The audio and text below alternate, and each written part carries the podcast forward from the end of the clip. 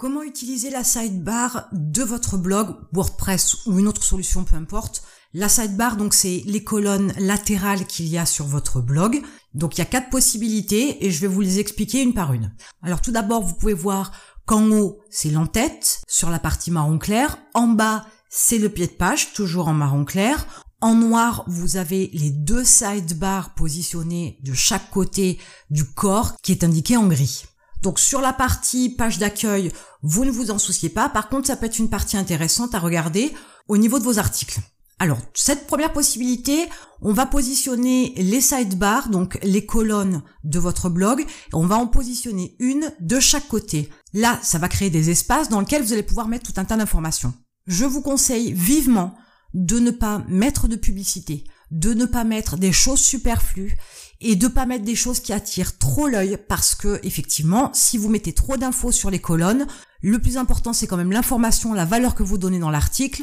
Et là, le visiteur, il est tellement sollicité que du coup, non seulement il va pas lire l'article, il va pas rester longtemps sur la page parce qu'il va être interpellé ailleurs, il va cliquer sur ce qui se passe dans les sidebars puisqu'on regarde nous de gauche à droite, la première chose qu'il voit donc après l'entête, c'est bien évidemment une sidebar. Donc certes, si vous mettez de l'information, ça peut être intéressant par exemple de mettre à propos, qui est beaucoup plus intéressant à mettre euh, qu'un lien vers vos formations ou vos produits ou vos services, etc.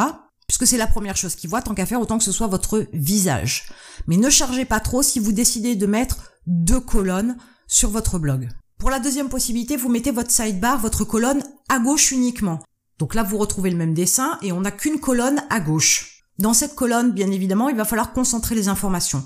Comme je vous le disais précédemment, l'idéal pour la colonne de gauche, c'est mettre tout en haut votre photo et en dessous un extrait de votre bio, de votre présentation, éventuellement des informations dessous concernant par exemple vos services ou vos produits, voire quelques liens particuliers faut pas non plus bien évidemment charger votre colonne. Comme je vous l'ai dit, plus le visiteur est sollicité, moins il va se concentrer sur le contenu. Alors certes, le but c'est quand même de vendre, sauf que s'il ne lit pas l'article, il n'est pas non plus capable de donner une valeur à ce qu'il lit, ni par ricochet de vous donner une valeur aussi en tant qu'expert concernant l'information que vous lui donnez.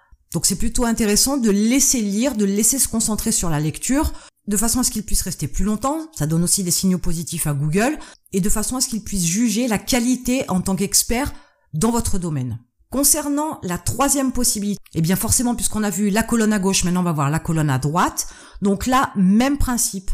Il est évident que sur l'une ou l'autre ou les deux colonnes, il n'est absolument pas conseillé de mettre la newsletter, l'inscription du moins la newsletter ou du moins l'inscription de leur adresse mail pour pouvoir télécharger votre lead magnet, votre cadeau gratuit. Pourquoi? Parce que les gens sont tellement habitués qu'ils vont pas le voir. Hein. Tout comme si vous mettez une pub, les gens ont l'habitude d'avoir des sidebars qui sont chargés d'informations et dès qu'il y a une image, 9 fois sur 10 c'est de la pub. Donc ils y vont pas. Donc il vaut mieux mettre autre chose, toujours pareil comme la colonne de gauche, mettre par exemple votre photo, votre bio, éventuellement quelques liens vers vos programmes et services ou produits et quelques liens intéressants pour votre visiteur, mais limite là c'est déjà presque trop sachant que très majoritairement on trouve les colonnes positionnées sur la droite, il est plus intéressant de les positionner sur la gauche, ça va un petit peu perturber le lecteur qui arrive sur votre blog, ça lui permettra de faire un peu plus attention à ce qu'il regarde et à ce qu'il lit. Enfin la quatrième possibilité, pas de sidebar du tout. Alors il y a des avantages et des inconvénients. Les avantages, comme je vous le disais précédemment, c'est que le lecteur n'est absolument pas perturbé par autre chose que ce qu'il y a dans le corps du message c'est-à-dire l'article, le contenu que vous lui délivrez, la valeur que vous lui apportez, l'information qui peut résoudre son problème ou qui peut répondre à sa question. Donc comme il est concentré là-dessus, il y a de fortes chances quand même qu'il descende dans l'article. S'il prend le temps de lire et donc de rester sur votre blog, Google part du principe que plus le visiteur reste longtemps, plus ce qu'il lit est intéressant. Donc si c'est intéressant, Google part du principe qu'il doit mieux indexer, mieux positionner cette page dans son moteur de recherche. Donc vous allez forcément augmenter votre position dans les résultats et ça va vous ramener plus de trafic. Donc il est plus intéressant que le lecteur reste plus longtemps sur votre blog. La deuxième chose, donc il n'est pas perturbé par autre chose. Il n'a que ça à faire, lire. Et vous l'amenez là où vous voulez.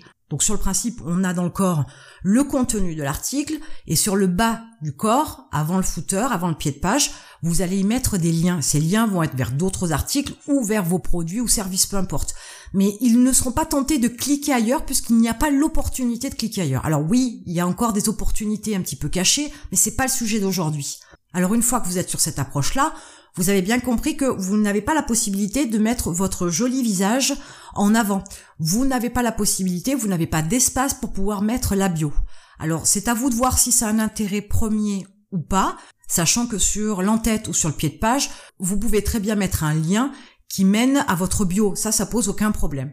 Donc c'est à vous de voir. Donc ne pas mettre de sidebar, ne pas mettre de colonne, ça a cet inconvénient-là, c'est que vous ne pouvez pas vous mettre en avant.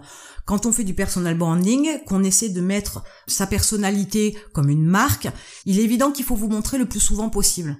Là, c'est pas le cas, donc c'est un inconvénient.